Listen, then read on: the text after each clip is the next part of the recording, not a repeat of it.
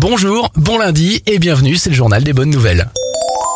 Quand on veut, on peut. Grâce aux sanctions contre le braconnage et à la mobilisation de tout un pays, la population d'éléphants a doublé en 30 ans au Kenya. En trois décennies, le nombre d'individus est passé de 16 000 à 34 800.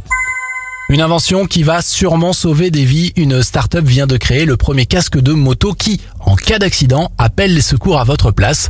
Le KSH, c'est son nom, peut non seulement prévenir les secours, mais aussi envoyer la géolocalisation, le groupe sanguin et des infos médicales sur le pilote. Les premiers casques connectés devraient arriver en décembre 2020. On termine avec cette bonne nouvelle pour la série de TF1 Camping Paradis. Après l'arrêt des tournages depuis de longs mois à cause de la crise sanitaire, Laurent Ournac vient d'annoncer que les enregistrements de Camping Paradis avaient enfin repris. Sur son compte Instagram, l'acteur a exprimé sa joie et surtout son impatience de retrouver ses copains de tournage. Nous aussi, on a hâte. C'était le journal des bonnes nouvelles. Il est à écouter ou réécouter maintenant sur radioscoop.com.